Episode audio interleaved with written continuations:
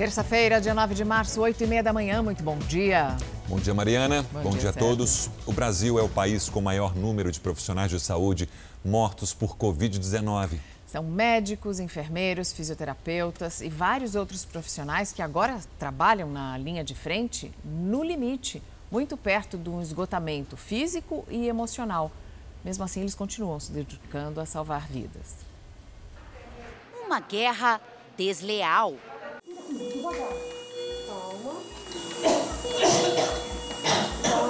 Enquanto o inimigo invisível ganha tempo e força para driblar os anticorpos com as novas variantes, os guerreiros da linha de frente são desarmados.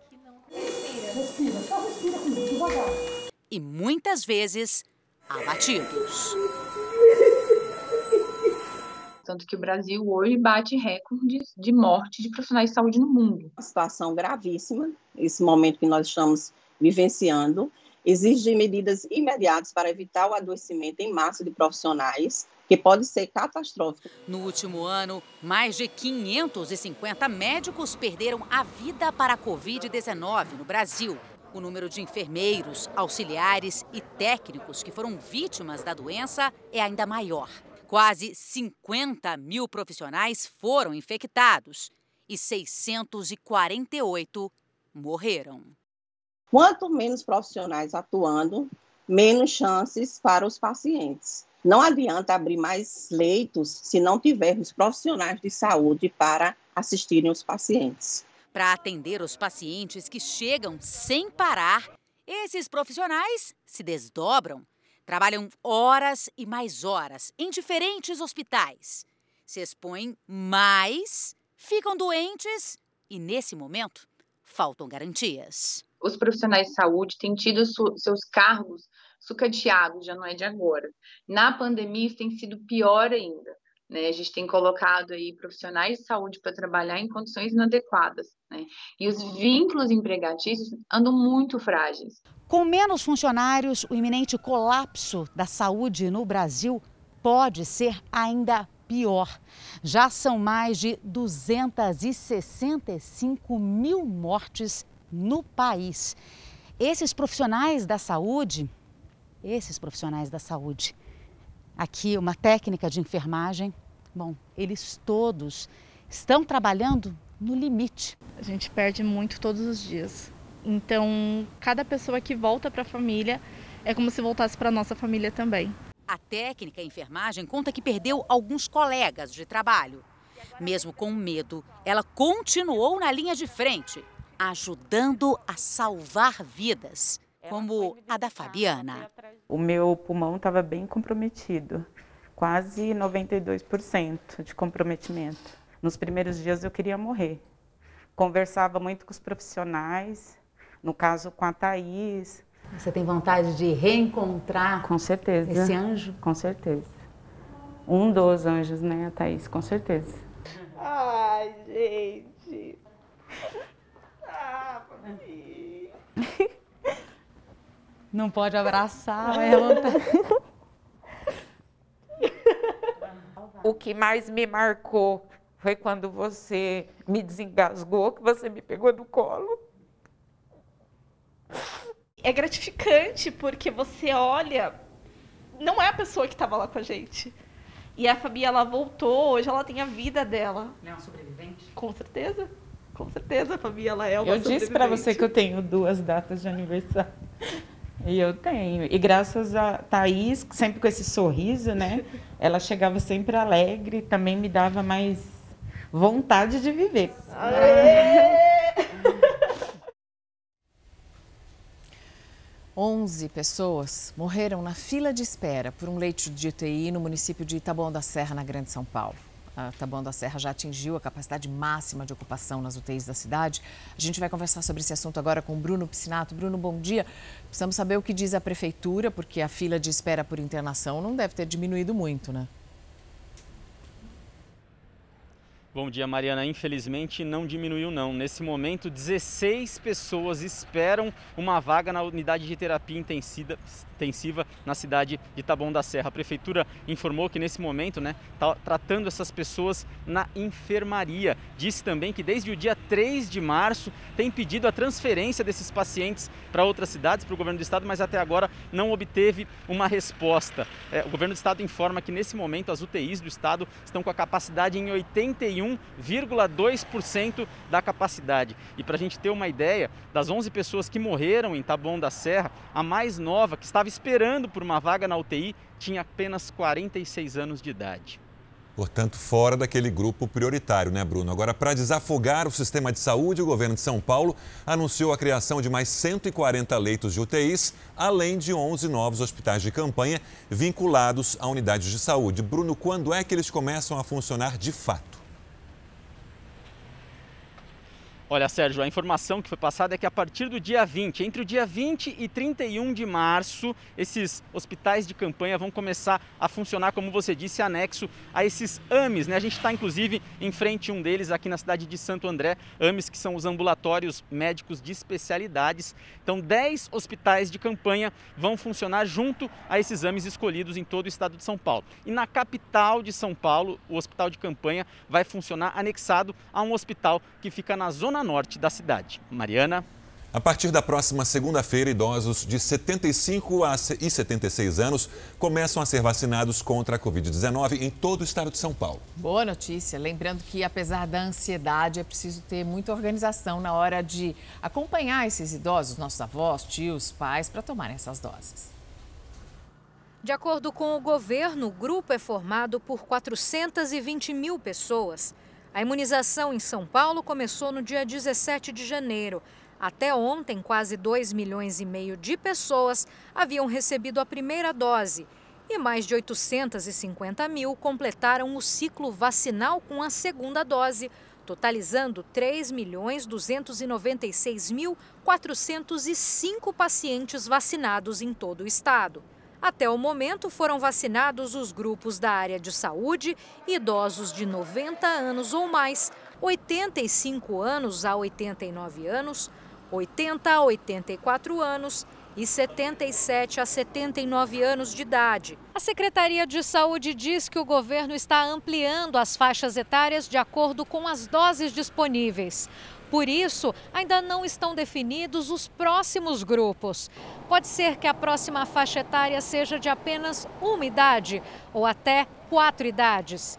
O Estado aguarda o repasse do Ministério da Saúde para poder continuar a vacinação. O governo de São Paulo reforçou um pedido para que a cada idade chamada não haja correria aos postos do primeiro dia no período da manhã, por causa das filas e dos tumultos nos postos de vacinação também reforçou a importância de fazer o pré-cadastro. Por favor, evitem a concentração na manhã do dia 15 de março para que não tenhamos filas e o desconforto na vacinação nos drive-thrus, seja na capital de São Paulo ou em outras localidades. Utilizem os dias 16 e 17 para que possam fazer essa vacinação sem desconforto para as pessoas de 75 e 76 anos de idade. A Justiça do Rio intimou o prefeito de Duque de Caxias, Washington Reis, a informar num prazo de até 48 horas quantas pessoas já foram vacinadas no município. O prefeito é suspeito de não cumprir a ordem de vacinação dos grupos prioritários. Foi ele que, na semana passada, anunciou a vacinação de idosos com mais de 60 anos. Uma fila de 12 quilômetros se formou para que as pessoas pudessem tomar a vacina. O município também terá que informar quantas doses da vacina recebeu e quantas já estão reservadas para a segunda aplicação. Caso não cumpra essa ordem, o prefeito poderá ter que pagar uma multa de 50 mil reais por dia. E o governador do Distrito Federal, Ibanez Rocha, decretou estado de calamidade pública na saúde. Isso saiu hoje no Diário Oficial, um dia depois que ficou determinado o toque de recolher. A repórter Lívia Veiga tem os detalhes para a gente, a atualização. Lívia, bom dia. Como foi então essa primeira noite em que as pessoas não puderam sair de casa? Oi, Sérgio, bom dia para você e para todos. Os moradores do Distrito Federal tiveram dificuldades em cumprir o toque de recolher, que acontece entre 10 horas da noite e 5 horas da manhã. Isso porque a determinação aconteceu no começo da tarde de ontem horas antes de entrar em vigor. E muitas pessoas não conseguiram se programar. Até o dia 22 de março, fica proibida a circulação de qualquer pessoa nesse horário, exceto por atendimento de saúde de emergência ou para comprar remédios em farmácias. Apenas serviços essenciais continuam funcionando até essa data. Vive a alta ocupação nos hospitais também é motivo para levar o governador a decretar esse estado de calamidade. Qual a situação dos hospitais no DF hoje? Olha, a taxa de ocupação dos leitos está em quase 98%. O decreto ficará em vigor enquanto durarem os efeitos da pandemia. Na prática, é um pedido de socorro por insumos e verbas da União devido à pandemia. Mariana. Uma área de 500 mil metros quadrados na Grande São Paulo está sendo investigada por invasão. Quem teria tomado os terrenos? Um homem que responde a 62 processos na justiça. E ele usa o espaço que é de preservação ambiental para construir casas de luxo. Casas de luxo com piscinas e áreas de lazer, tudo em meio à natureza. Parece um condomínio de alto padrão na Grande São Paulo, mas na verdade são 500 mil metros quadrados de área invadida. Eles chegam com violência, eles chegam armados e até hoje eu não vi nenhuma providência que o nosso judiciário ou a nossa própria polícia tenha condição de barrar essas pessoas. Quem está por trás da invasão seria José Gonzaga Moreira, conhecido como Zé do Ouro. Ele tem 62 processos no Tribunal de Justiça de São Paulo, a maior parte por invasão de terras privadas e de uso capião, que é o pedido de direito de propriedade a terras.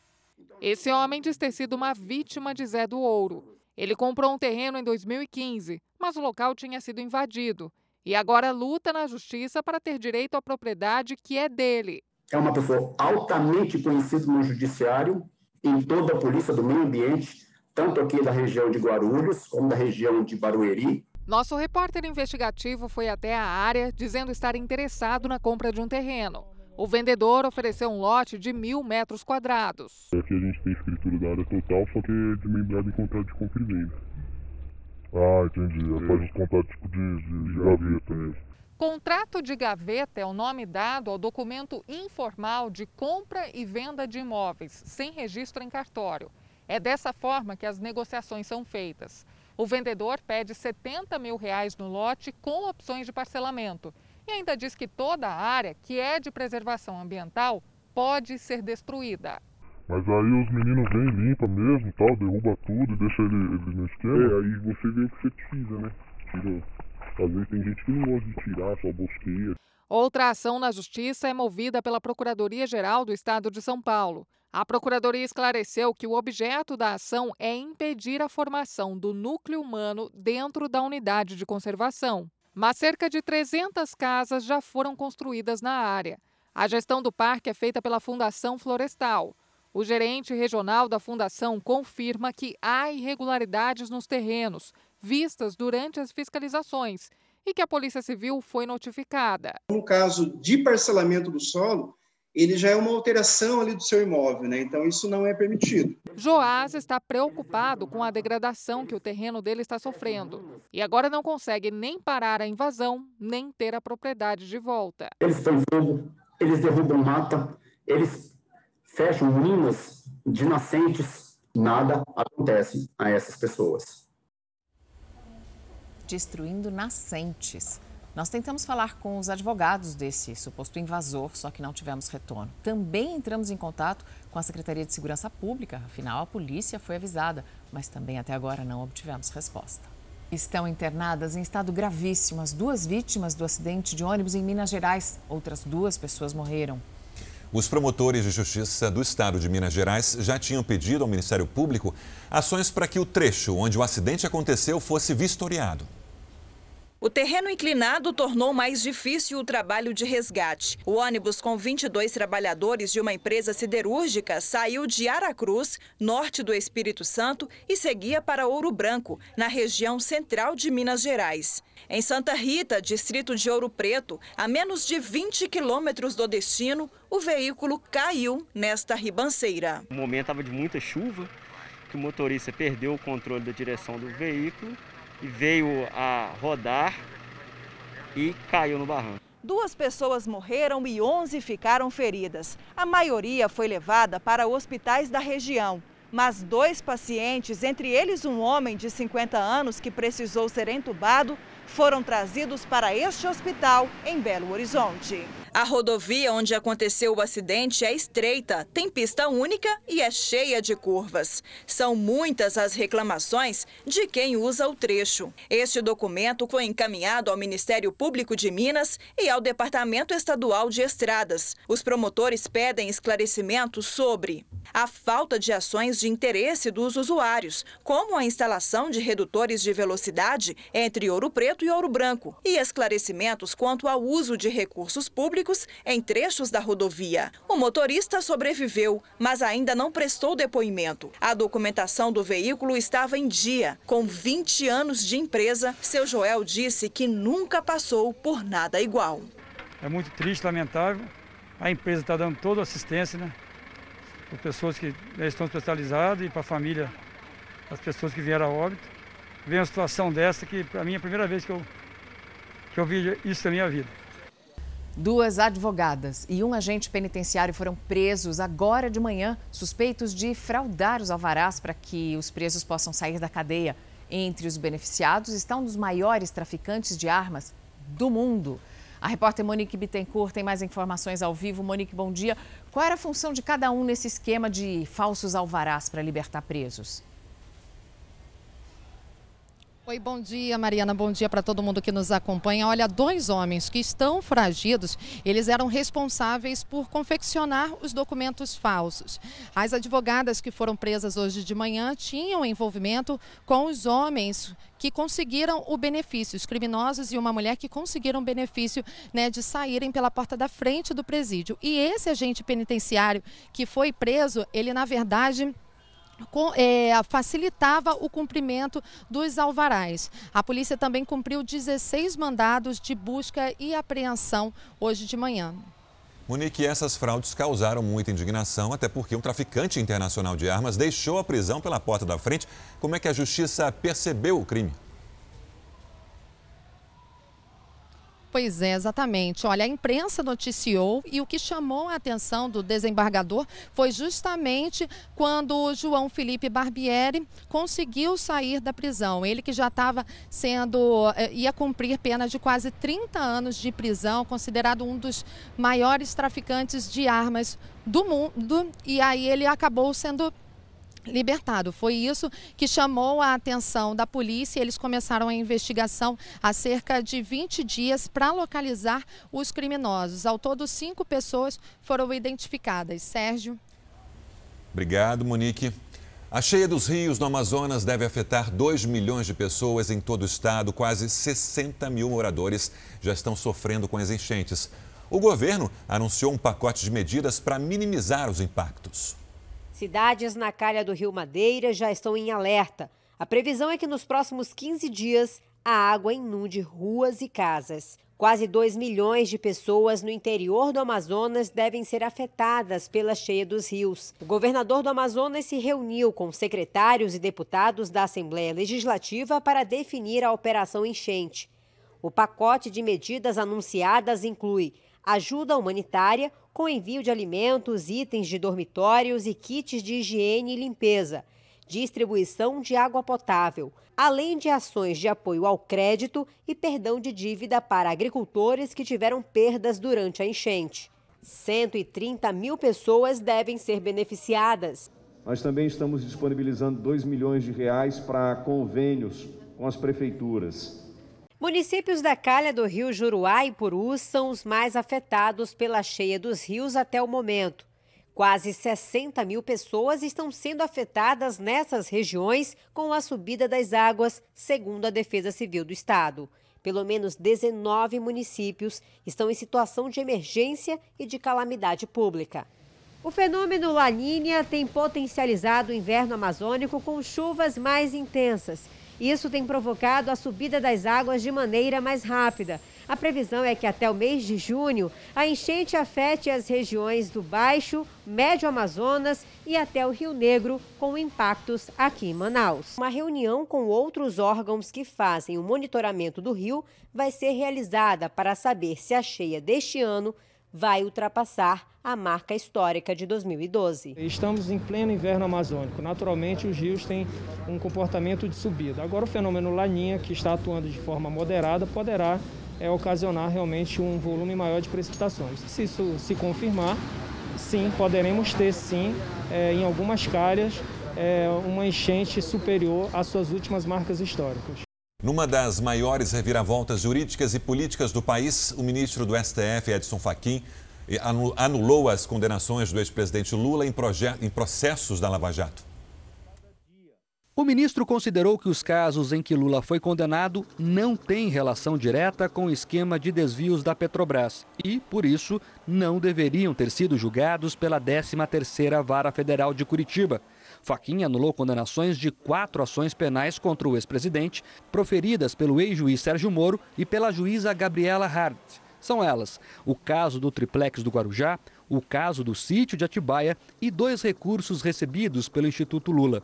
Por isso, Faquim também extinguiu 14 processos que tramitavam no Supremo e questionavam se o então juiz Sérgio Moro agiu com parcialidade ao condenar Lula. Com a decisão, os processos contra Lula podem ser entregues para um novo juiz do Distrito Federal, que seria sorteado e faria um novo julgamento dos casos. As provas já apresentadas pelo Ministério Público Federal continuariam as mesmas, mas enquanto aguarda um novo julgamento, a decisão pode abrir caminho para o ex-presidente disputar as eleições. A gente vai voltar a falar do Lula. Lula é candidato, Lula não é candidato, então isso traz uma instabilidade política por causa de uma insegurança jurídica que a sociedade não merecia. Em nota, a 13ª Vara Federal de Curitiba informou que cumprirá a decisão e enviará os processos à Justiça Federal do Distrito Federal. Já a defesa de Lula diz que a decisão é o reconhecimento de que sempre esteve correta na longa batalha jurídica. O jurista Ives Gandra Martins criticou a decisão e acredita que o caso deveria ter sido levado ao plenário do STF. No momento de uma crise de pandemia, uma crise econômica, o ministro Fachin acrescentou uma crise desnecessária, quando ele poderia tranquilamente dar o seu voto e esperar que os outros dez também se manifestassem a respeito. Faquim declarou que, embora a questão da competência já tenha sido suscitada indiretamente, é a primeira vez que o argumento reúne condições processuais de ser examinado diante do aprofundamento e aperfeiçoamento da matéria pelo Supremo Tribunal Federal. Em Brasília, a Procuradoria-Geral da República já avisou que vai recorrer da decisão do ministro Edson Fachin. O Lula já tem mais 70 anos, portanto, o prazo de prescrição conta pela metade se o processo demorar de novo mais alguns anos, é capaz de, de prescrever, e aí a gente vai falar, voltar a falar aqui da impunidade. E a gente conversa agora ao vivo, em Brasília, com a repórter Vanessa Lima. Vanessa, bom dia. Então, a Procuradoria-Geral da República já definiu quando é que vai recorrer da decisão do ministro Fachin? Bom dia, Sérgio. Existe um trâmite e a Procuradoria-Geral da República informou que entrará com recurso logo que for notificada pelo Supremo Tribunal Federal sobre a decisão do ministro Edson Fachin. A Subprocuradora-Geral da República já está analisando o caso. Nós acabamos de ouvir especialista da área jurídica criticando o fato do ministro Edson Fachin ter agido sozinho, mas a decisão do ministro não precisaria ser confirmada pelo plenário, ou seja, pelos demais ministros do Supremo Supremo Tribunal Federal. Mas se quisesse, Faquim poderia sim ter dividido a responsabilidade com os colegas. Agora, Vanessa, o que Faquim decidiu foi sobre a competência. Quem é que pode julgar? É o Paraná ou deve ser o Distrito Federal? O ministro Faquim não inocentou Lula, ele não julgou o mérito culpado ou inocente.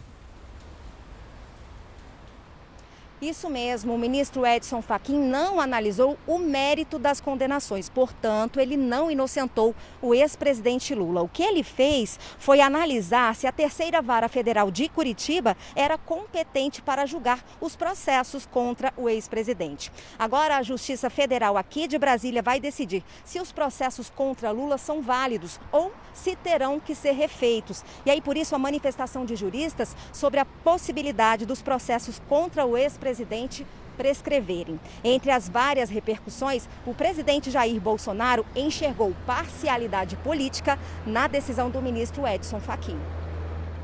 Qualquer decisão dos 11 ministros é possível você prever o que eles pensam, né? O que botam no papel. O ministro Fachin, é, ele tinha uma forte, sempre tem uma forte ligação com o PT. Então não não nos estranha uma atenção nesse sentido. Agora, todo mundo foi surpreendido com isso daí.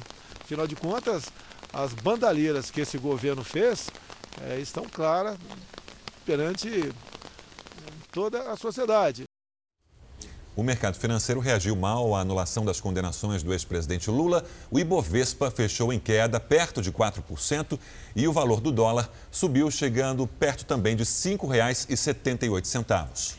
É, a bolsa cai porque o investidor estrangeiro tira o dinheiro. Quando sai o capital estrangeiro, o dólar sobe. O mercado só se interessa por dinheiro e tenta projetar cenários futuros, e nessa projeção hoje, o que o mercado vê são turbulências. Por isso, qualquer decisão da justiça, como qualquer declaração de um ministro importante, de um presidente sobre um assunto muito sério, qualquer coisa que dê uma ideia do rumo que o país está seguindo, afeta o mercado é que investidor não gosta de instabilidade e o Brasil não tem um dia de calmaria em nenhuma área nos últimos tempos. Pedras instaladas embaixo de viadutos impedem que moradores de rua possam se abrigar. A gente já viu essa situação aqui em São Paulo e hoje nós vamos mostrar no Rio de Janeiro. Nossa equipe vai mostrar essa realidade cheia de contrastes e como essas pessoas conseguem driblar essas dificuldades para ter onde dormir. Em meio a tanta beleza, o contraste e o retrato da desigualdade social. Em vários pontos da cidade, moradores de rua se abrigam como podem para fugir do sol e da chuva. Esse é o caso do Alexandre, de 40 anos, um construtor civil que estudou, fala inglês, mas que foi vítima do desemprego. Tá tudo muito caro, a pandemia também atrasou um bocado de gente que tem emprego formal, quem quem é autônomo, no meu caso, não está tão ruim, porque o dinheiro, basicamente, para mim é lixo, irmão. De acordo com o censo feito pela Prefeitura do Rio, a cidade possui mais de 7.200 pessoas em situação de rua. Para tentar conter o avanço das moradias irregulares embaixo de viadutos e passarelas, a Prefeitura colocou pedras e grades. Nós estamos na rua Pinheiro Machado, no bairro das Laranjeiras, zona sul do Rio. Aqui é um dos metros quadrados mais caros do estado. E o mais curioso eu vou mostrar agora. Mesmo com esse cercado e com pedras, o morador de rua conseguiu se adaptar e morar aqui. E a gente vai ver uma espécie de portinha improvisada, onde a gente vai conseguir entrar aqui, é até difícil, e ver que ele se adaptou mesmo com as pedras colocadas aqui justamente para que eles não pudessem dormir. Eles acabaram aterrando, retirando algumas pedras e colocando alguns cascalhos para não ficar a parte pontiaguda para cima. É você ter uma política habitacional consistente, né? Produzindo moradia para o conjunto da população. E não só, vamos dizer assim, em lugares muito distantes, mas exatamente nos lugares onde tem emprego onde tem possibilidades para elas, inclusive, produzir seu próprio autossustento, entendeu? Muita gente acha que eu sou invisível, passo por mim e finge que não me vê. A Secretaria de Assistência Social informou que a colocação dessas pedras e o fechamento dos espaços foi para impedir a ocupação em locais considerados de extremo risco. Diz também que está desenvolvendo projetos de capacitação para que essa população possa ter qualificação e maneira de encontrar e produzir renda. Como a gente disse, essa situação não acontece só no Rio de Janeiro. Aqui em São Paulo, a prefeitura também instalou pedras pontiagudas embaixo de viadutos do Tatuapé, na zona leste, para evitar que moradores de rua se abrigassem. Mas depois da repercussão negativa, isso no início de fevereiro, a prefeitura retirou as pedras e disse que exonerou o funcionário responsável. Segundo a prefeitura, 24 mil pessoas vivem em situação de rua na capital paulista. A Câmara dos Deputados analisa hoje a PEC, a proposta de emenda constitucional, que libera recursos para o pagamento do auxílio emergencial. Guilherme Portanova, muito bom dia, Guilherme. A votação da PEC também acontece hoje até o final do dia. Exatamente, Mariana, muito bom dia para você, muito bom dia é, a todos que estão com a gente no Fala Brasil. A previsão é essa, essa é uma possibilidade, mas uma possibilidade remota. Isso porque, apesar de ser o único item previsto na pauta da Câmara dos Deputados para hoje, tem todo o rito legislativo, né? então tem discursos de lideranças e até a possibilidade de tentativa de obstrução da pauta. Se for seguido a previsão do presidente da Câmara dos Deputados, o deputado Arthur Lira, esse texto da PEC vai ser aprovado na íntegra como chegou do Senado. Lembrando que ele já passou em dois turnos com aprovação pelo Senado Federal. Isso porque, se houver alteração na Câmara, haverá necessidade de remeter novamente com as alterações para nova avaliação do Senado. Para ser aprovada, a PEC precisa de 308 votos favoráveis dos 513 deputados. Depois dessa aprovação, e se isso for confirmada, a votação em primeiro e segundo turnos pode acontecer ainda amanhã. E aí, depois disso, o governo deve emitir uma medida provisória, editar uma medida provisória, definindo valores e prazo de pagamento do auxílio emergencial deste ano. Pois é, Guilherme, ainda não está batido martelo sobre os valores. O ministro da Economia, Paulo Guedes, fez uma previsão. Exatamente, Sérgio. A gente já vinha falando, inclusive, dessa previsão, né? O ministro Paulo Guedes falou numa média de benefício de 250 reais, mencionou também benefícios diferenciados de 375 reais para mulheres chefes de família e de 175 reais para homens solteiros. Quanto a esses valores, não há grande novidade, porque até extraoficialmente o próprio presidente da República já tinha se manifestado nesse sentido. Mas agora quem fala, inclusive, é o próprio chefe da economia, também reforçando essa tendência desses valores e também por um prazo de quatro meses. Mariana. Um estudo preliminar do Instituto Butantan revelou que a Coronavac é eficaz contra a variante brasileira do coronavírus. A informação foi obtida pela agência Reuters. A mutação, que foi identificada em Manaus pela primeira vez, pode estar associada à alta dos casos em todo o Brasil, já que ela é mais transmissível. Já são mais de 11 milhões de casos e quase 267.800 mortes por Covid no Brasil. A pesquisa será ampliada para obter os dados definitivos. E outra boa notícia, além da Coronavac e da vacina de Oxford, o imunizante produzido pelo laboratório Pfizer também se mostrou eficaz contra a variante brasileira do coronavírus, conhecida como P1. O repórter Cleiton Pascarelli está lá em Manaus, onde a nova cepa foi encontrada primeiro e tem as informações para a gente. Cleiton, bom dia. Onde é que esse estudo foi feito? Muito bom dia, Sérgio. Bom dia a todos. Olha, esse experimento foi feito numa universidade americana e foi publicado numa importante revista científica da Inglaterra. Amostras de sangue foram analisadas, tá? A vacina da BioNTech, em conjunto com o laboratório Pfizer, se mostrou capaz de eliminar a variante P1, cepa que foi identificada primeiro aqui no estado do Amazonas. E olha, recentemente a Coronavac e a vacina de Oxford também apresentaram bons resultados contra a variante brasileira do coronavírus. É bom lembrar, né? que essa mutação se mostrou mais infecciosa e mais letal, até mesmo em pacientes mais jovens. Mariana. O Ministério da Saúde garantiu que o país vai ter a capacidade de imunizar um milhão de pessoas por dia. Pois é, só lembrando que nos Estados Unidos eles estão vacinando perto de 3 milhões de pessoas por dia também. O laboratório responsável pela vacina indiana Covaxin se reúne com a equipe técnica da Anvisa o encontro será para avaliar as condições da documentação para um pedido de uso emergencial da vacina Covaxin. E nessa segunda-feira teve videoconferência com o diretor executivo da Pfizer, no Palácio do Planalto. Durante a reunião, o governo discutiu o contrato com a farmacêutica americana. Quero apenas agradecer a, a gentileza dessa, desse encontro Reconhecemos a Pfizer como uma grande empresa mundial, um grande espaço no Brasil também. E em havendo, repito, possibilidades, é, nós gostaríamos de fechar contratos é, com os senhores até pela, pela agressividade que o vírus tem se apresentado no Brasil. O governo anunciou a entrega até o meio do ano de 14 milhões de doses da vacina da Pfizer.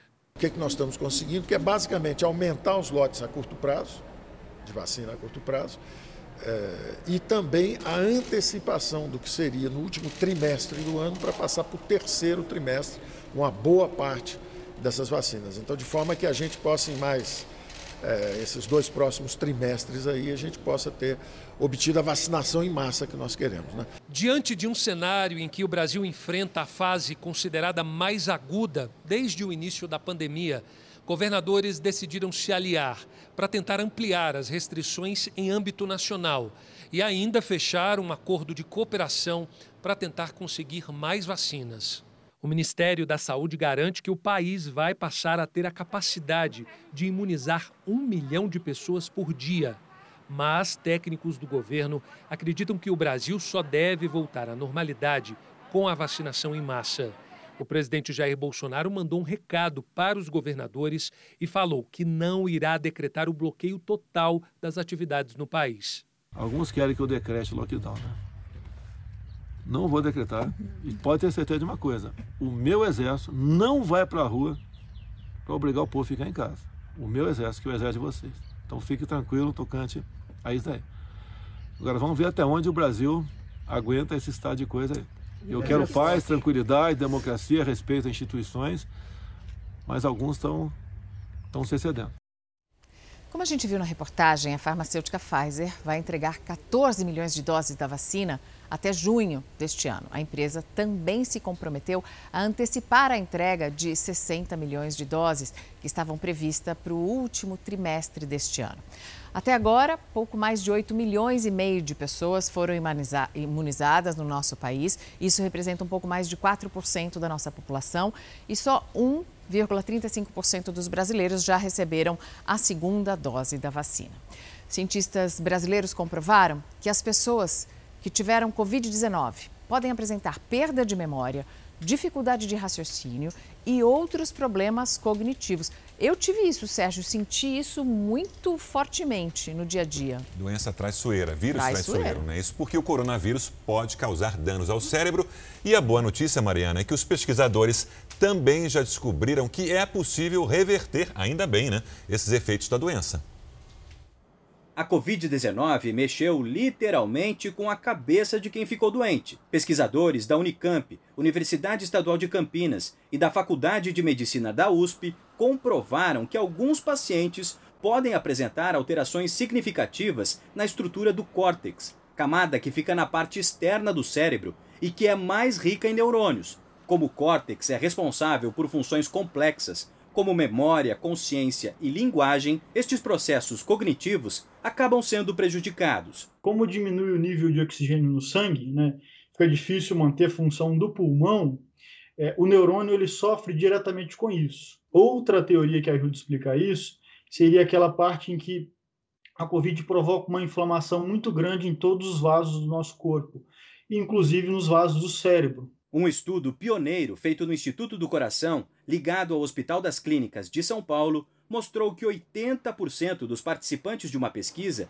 tiveram dificuldade de atenção, perda de memória, problemas de compreensão e déficit de raciocínio. O Matias é empresário e tem uma rotina de muito trabalho. Antes de ter tido a Covid-19, fazia tudo sem dificuldades. Mas agora tem sido vítima de algumas peças pregadas pela memória. Às vezes, nas reuniões que a gente tem com o cliente, eu fico. O que a gente conversou foi o. o, o aí ele complementa.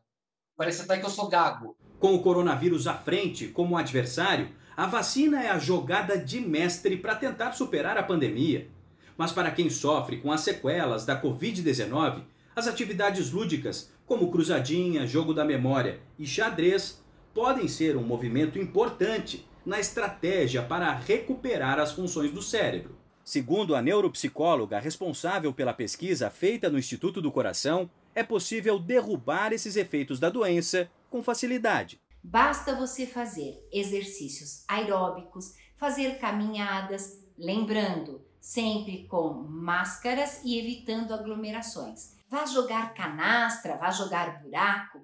Esse tipo de jogo de baralho exercita a função executiva, uma das principais funções do ser humano. O Luciano teve Covid-19 na época das festas de fim de ano. Parecia curado, mas logo percebeu que estava com dificuldade para calcular as jogadas no xadrez. Passou a jogar ainda mais e assim deu um cheque-mate nas sequelas da doença. Praticando xadrez dia a dia, estudando dia a dia, né? isso daí fez eu vencer ela e vencer a perca de cálculo, a perca de raciocínio lógico que eu tive durante esse tempo.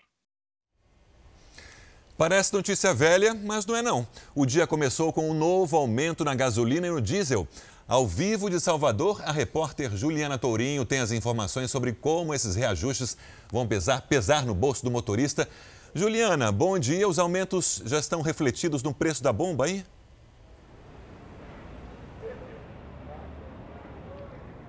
Estão sim, Sérgio, Mariana. Bom dia. O aumento para o consumidor final depende de cada distribuidor, mas aqui nesse posto de combustível da Orla da capital baiana já tem aumento sim para o cliente e o preço ficou bem salgado.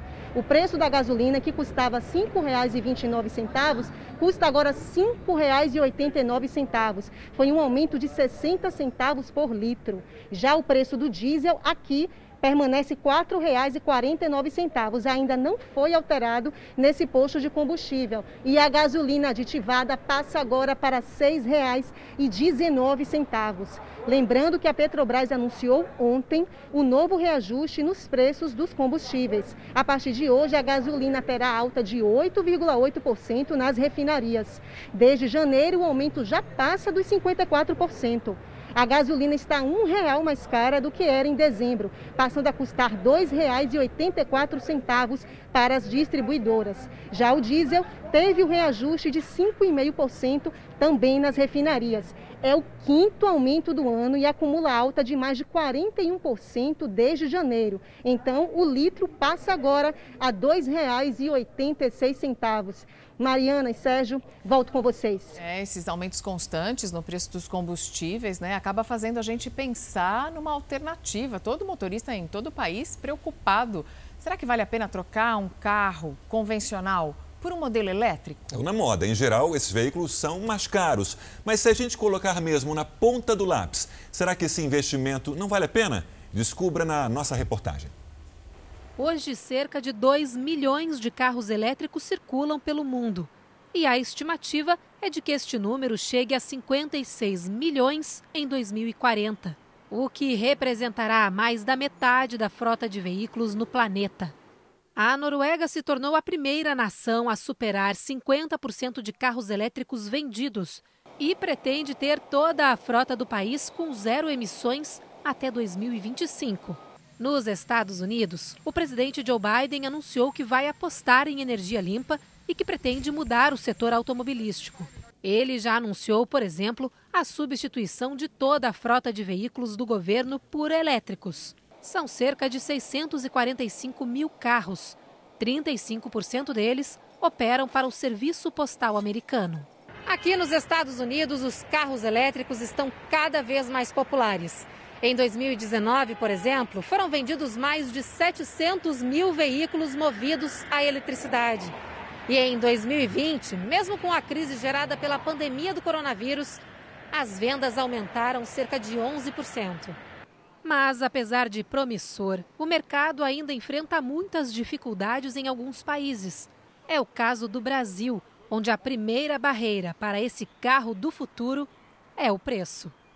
Realmente, aqui no Brasil, o preço é um dos principais problemas. Um carro movido a eletricidade está longe de ser considerado popular. Um veículo simples, como esse, custa em média 140 mil reais. Mesmo assim, a frota de carros elétricos no país já passa de 42 mil unidades. É porque quem compra está atento às vantagens no dia a dia. O Tiago, que é motorista de aplicativo, investiu em um carro elétrico. Para isso, ele colocou tudo na ponta do lápis e viu que a compra compensou no bolso. Em quatro horas de trabalho, por exemplo, ele costuma rodar quase 100 quilômetros, ou seja, consome 35% de bateria, o que equivale a R$ 8,68 de gasto com eletricidade. Se ele utilizasse um carro a combustível, o custo nos mesmos moldes chegaria a R$ 63,15. Quanto mais você usa o carro, diferente de um carro a combustão, o carro elétrico ele se torna mais viável. Então, o custo da energia comparado com o custo da, do, da gasolina e do etanol sai muito mais em conta. Mas o especialista acredita que a vantagem na compra de um carro como esse ainda é restrita a profissionais como o Tiago, que rodam muito diariamente. A conta que você faz é o, você paga um pouco mais caro no carro, você paga um pouco mais caro no carro hoje, mas ao mesmo tempo você gasta muito menos para rodar, né? O Brasil tem hoje apenas 350 postos de recarga para automóveis elétricos em rodovias e locais públicos. Para os próximos anos, a expectativa de crescimento para o setor no país ainda é tímida. Porque essa transição de carro para combustão interna para carro elétrico não tem mais volta do ponto de vista de eficiência, de emissão de carbono e etc. Não tem comparação uma tecnologia com a outra. Então as montadoras elas estão migrando, só que elas têm muita dificuldade, o investimento ainda é muito alto e os governos têm participado ativamente. Notícia sobre incêndio nesta madrugada. Uma fábrica de tintas pegou fogo em Belém, no Pará. Vamos até Belém com a repórter Natália Lago, ao vivo. O fogo já foi controlado, Natália? Olá, muito bom dia para você e a todos. Apesar da proporção do incêndio, felizmente ninguém ficou ferido apenas danos materiais. Neste momento, a gente ainda pode perceber muita fumaça e fogo espalhado neste local onde funcionava um dos galpões que armazenava tintas nesta fábrica. Os produtos de alta combustão, como álcool e solvente para a produção de tintas, contribuíram para aumentar a destruição no local. Mas os moradores aproveitaram também para denunciar o despejo irregular dos produtos químicos no esgoto a céu aberto. Além do cheiro forte e a contaminação de rios também preocupa os moradores. Segundo eles, esse incêndio já teria sido provocado em outras em outros momentos, mas claro, não com essa magnitude. Até o momento, a empresa responsável não se manifestou sobre o caso. As investigações irão continuar para saber o que de fato provocou o incêndio. E só para você ter uma ideia da magnitude, na noite de ontem as chamas atingiram 30 metros de altura. Foi necessário cinco viaturas do Corpo de Bombeiros para conter a situação. Moradores ficaram, claro, bastante assustados e agora pela manhã muita gente ainda sente dificuldade para respirar devido à quantidade de fumaça. Até o momento, o Corpo de Bombeiros não está no local, apesar de terem acompanhado toda a situação durante a madrugada, e funcionários da empresa que estão lá dentro tentando conter essas chamas que ainda permanecem agora pelas primeiras horas do dia. Eu volto com você no estúdio. O aeroporto e o terminal rodoviário de Chapecó, no interior de Santa Catarina, estão com barreiras sanitárias depois da identificação da variante brasileira do coronavírus. Tatiana Correia, quem tem os detalhes ao vivo. Tatiana, bom dia. A preocupação também é por causa da chegada de novos trabalhadores às cidades, é isso? Olá, bom dia. Sim, diariamente ao menos 20 pessoas chegam de outros estados na cidade de Chapecó para trabalhar no setor agroindustrial da cidade, viu? O que a prefeitura acredita sim ser um vetor da disseminação da doença respiratória. As barreiras sanitárias, elas começaram a ser realizadas nessa segunda-feira, viu? A prefeitura de Chapecó afirmou que vai é, comunicar, né, principalmente Manaus, que envia diariamente, né, imigrantes de lá para cá, que só autorize o embarque né, de pessoas que tenham um teste negativo para a Covid-19, mesmo porque o Estado vai realizar testes aqui. Se a pessoa der positivo, ela vai ter que voltar para o seu estado de origem. Sérgio. Obrigado, Tatiana. Se você está pensando em férias no exterior, melhor repensar, reconsiderar. Um novo relatório da Organização Mundial do Turismo revelou que um em cada três destinos turísticos está totalmente fechado ao turismo internacional. A gente vai ao vivo a Lisboa com a nossa correspondente Ana Paula Gomes. Ana Paula, bom dia. E Portugal está nessa lista? Bom dia, Sérgio Mariana, todo mundo que acompanha a gente aqui no Fala Brasil. Portugal está na lista dos destinos que fecharam parcialmente as fronteiras, um prejuízo para o país que depende e muito do turismo. A gente está aqui bem no Largo do Chiado, todo mundo que vem em Lisboa passa por aqui e esse é o cenário. Tudo fechado e sem turistas, geralmente, ó, um baita movimento e agora a gente vê esse cenário por aqui. Muitos países aqui da Europa fecharam totalmente as fronteiras, como é o caso da Alemanha, Hungria e Bélgica, e esse relatório analisou 217 destinos em todo o mundo. Ana, Portugal continua em total confinamento, mas a região autônoma da Ilha da Madeira já consegue receber visitantes, né? O que, é que eles fizeram? Olha, desde fevereiro eles criaram uma espécie de corredor verde. Então, além dos documentos, a pessoa tem que apresentar o certificado de vacinação. E aí todos os detalhes, a data, quantas doses, qual vacina tomou, para tentar atrair esse turismo ali na Madeira, que depende e muito do turista. Antes era necessário apenas um teste negativo de Covid feito 72 horas antes do embarque, mas Mariana, esse certificado ainda causa muita polêmica por aqui. E termina hoje a viagem da comitiva brasileira a Israel. A equipe, liderada pelo ministro das Relações Exteriores, Ernesto Araújo, conheceu o laboratório em que está sendo desenvolvido o spray anti-Covid. A nossa correspondente Bianca Zanini acompanhou de perto essa visita. Vamos conferir.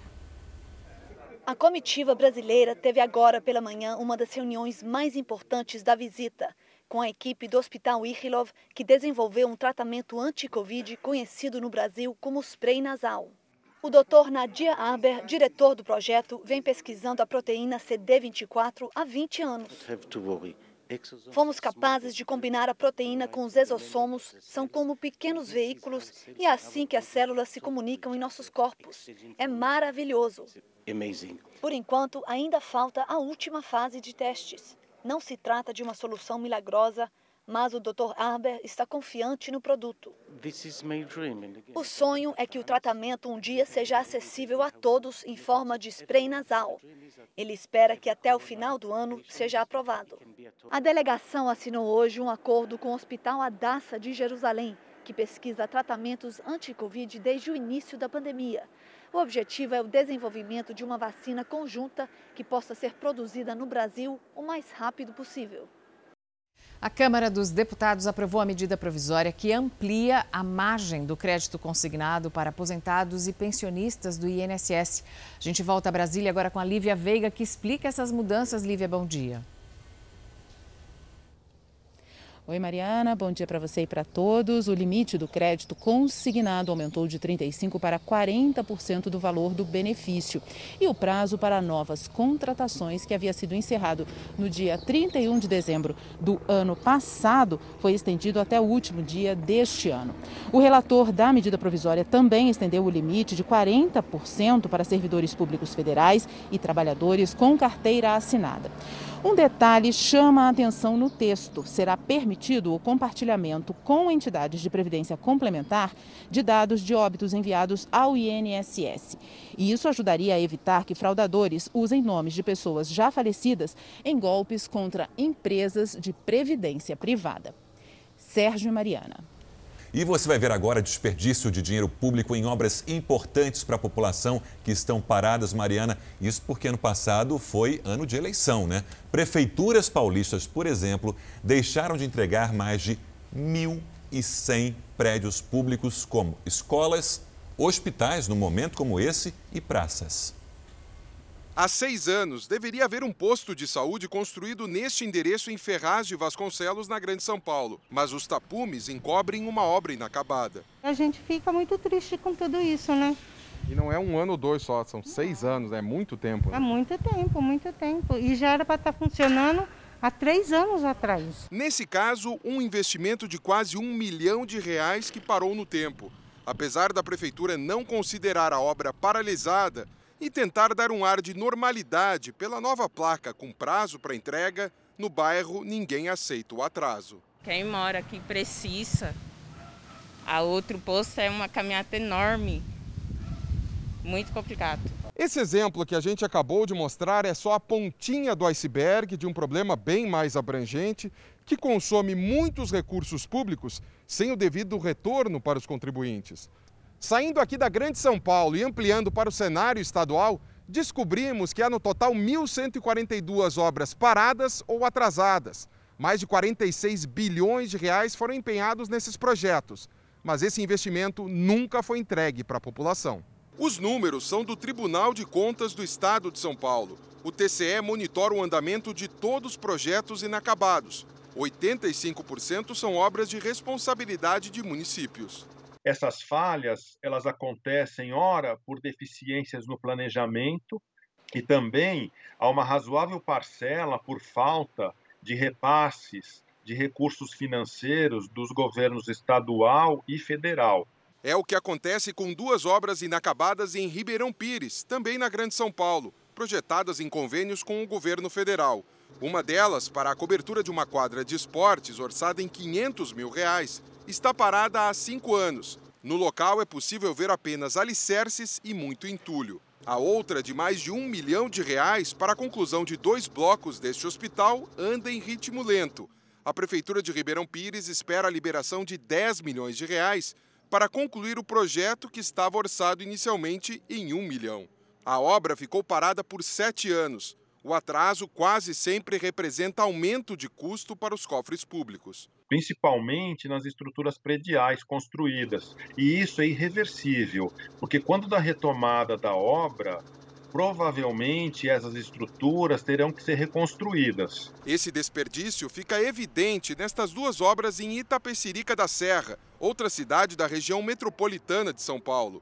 Uma creche orçada em 2 milhões de reais que deveria ter sido concluída em 2015 e a construção de uma quadra de esportes no valor de 5 milhões que era prevista para 2017. Em Mauá, na Grande São Paulo, mais um péssimo exemplo. O sistema de drenagem de uma avenida da cidade foi projetado a um custo de 2 milhões e meio de reais para ter ficado pronto cinco anos atrás, mas até hoje não saiu do papel. E é necessário que se verifique qual a circunstância, se é razoável essa utilização e se se descobrir, se se detectar que esse dinheiro foi indevidamente gasto, que ele foi é, empregado irregularmente, é necessário que se promovam as devidas responsabilidades em relação àqueles que fizeram essas despesas indevidamente. A Prefeitura de Ribeirão Pires informou que montou uma comissão para analisar todos os contratos parados que podem ser retomados. Em relação ao hospital, informou que aguarda a liberação do valor para a conclusão dessa obra e que, quando começar, é um projeto que deve demorar mais 15 meses. Já a Prefeitura de Ferraz de Vasconcelos diz que há apenas duas obras paradas na cidade, uma já prevista no orçamento deste ano e a outra espera a liberação da Justiça. Hoje, desde bem cedinho, o público começou a participar aqui do Fala Brasil. O Marco Aurélio mandou essa foto. Ele fez um flagrante da lotação na linha Lilás do metrô de São Paulo. O Adnísio Almeida disse que estava contando as horas para o início do Fala Brasil, que esse é o jornal favorito dele. Obrigada, Adnísio. Diz também que o céu estava encoberto em Santana, lá na Bahia sobre o aumento dos combustíveis. A Larissa disse que está rindo, mas que é de desespero. A gente espera também pela sua participação. Manda para o número 11 99779 7777 ou nas redes sociais usando a hashtag Fala Brasil. Os dois cães do presidente americano Joe Biden deixaram a Casa Branca depois que um deles mordeu seguranças da presidência. Major e Champ são pastores alemães. Eles foram para o estado de Delaware. Major, que tem três anos e foi adotado por Biden em 2018, teria sido o autor do ataque. Champ, Champ, que tem cerca de 12 anos, foi adotado em 2008. Eles foram os primeiros cachorros de abrigo a ocuparem, mesmo que por pouco tempo, a Casa Branca. Uma rinoceronte está à procura de um parceiro. Isso mesmo o que os criadores querem é que os dois acasalem para aumentar a reserva genética de rinocerontes brancos criados em cativeiro. Vamos entender melhor essa história com a nossa correspondente Silvia Kikuchi. Entre todos os rinocerontes do Liufu Safari Park de Taiwan, Emma, de 5 anos, foi a escolhida para viajar para o zoológico de Tobo, no Japão. É lá que ela vai encontrar o companheiro Moran, de 10 anos. Sean Wu, gerente do Departamento de Manejo Animal do Safari, explica que Emma foi selecionada pela personalidade gentil e porque raramente briga com os outros rinocerontes por causa de comida. Isso deve facilitar o processo de adaptação no novo habitat. Outra questão levada em consideração pelos tratadores é o idioma. Até a viagem, que deve acontecer no fim de abril, se não houver restrições por conta da pandemia, Emma vai aprender palavras em outro idioma. Nós adicionamos comandos em japonês em nosso treinamento diário para que ela possa se ajustar mais rapidamente no Japão, diz Shon A viagem de Emma é para salvar o futuro da espécie. Ela vai para o novo zoológico para acasalar, a fim de aumentar a reserva genética de rinocerontes brancos do sul. A caça ilegal para a comercialização do chifre do animal para uso medicinal e a destruição ambiental diminuíram o rebanho de rinocerontes selvagens. O rinoceronte branco do sul quase foi dizimado. Atualmente existem menos de 19 mil deles no mundo. Já os brancos do norte estão praticamente extintos. Hoje há apenas duas fêmeas no planeta. Por isso, projetos como os que estão sendo feitos entre Taiwan e Japão são tão importantes. O safari taiwanês tem o maior número de animais dessa espécie na Ásia. Importou oito da África em 1979. Agora já são 23 desde que deram início a um programa de reprodução que tem sido bem sucedido. O presidente da Câmara dos Deputados, Arthur Lira, enviou uma carta ao embaixador da China pedindo ajuda no envio de insumos e vacinas contra a Covid para o Brasil. Lira cita o momento de grande angústia para os brasileiros, a necessidade de vacinação em massa e a importância do nosso país ter acesso a todas as vacinas produzidas no mundo. E você vai ver agora uma cena inusitada que foi filmada na Tailândia. O primeiro-ministro espirrou desinfetante para as mãos em jornalistas para evitar ter que responder as perguntas. Foi uma cena gravada logo depois de uma reunião de gabinete, durante uma entrevista coletiva. No vídeo, os jornalistas aparecem também tentando proteger o rosto. O governante tinha sido perguntado sobre algumas mudanças em seu governo. E olha a resposta: espirrar desinfetante para as mãos nas pessoas que fizeram a pergunta. Ficar longe de alguém por amor pode? A pandemia veio nos mostrar que sim, pode e deve. Mas agora a gente vai conhecer a história de uma médica que foi além. Ela foi morar dentro do carro por um mês para não contaminar a família. Não teve jeito, as pessoas ficaram protegidas, mas a médica contraiu a Covid-19 e ficou em estado grave. E foi na UTI que a história dela mudou completamente. À primeira vista, pode até parecer mas este carro não é um veículo comum. Foi minha casa durante um mês. Roberta tem 33 anos e é médica desde 2011. Ela é intensivista, ou seja, especialista em CTI.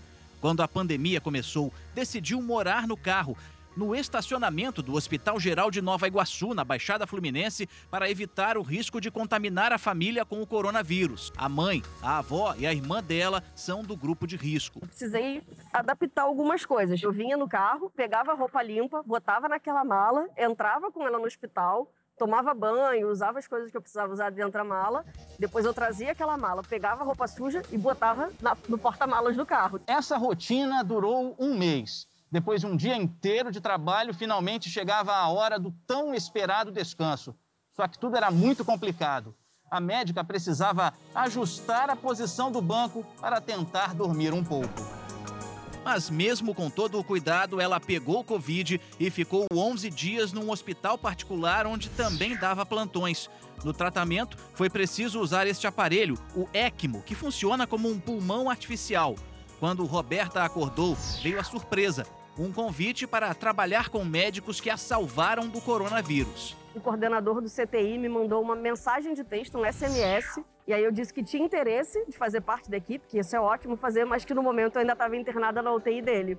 Ele falou que não tinha problema, que no dia seguinte ele entrava no CTI para poder combinar os meus horários. A médica que superou o vírus mortal aprendeu uma lição. Não dá para você ficar esperando o momento ideal para viver e para ser feliz. Você tem que fazer o melhor de todos os momentos que às vezes o dia, dia de amanhã não vai chegar.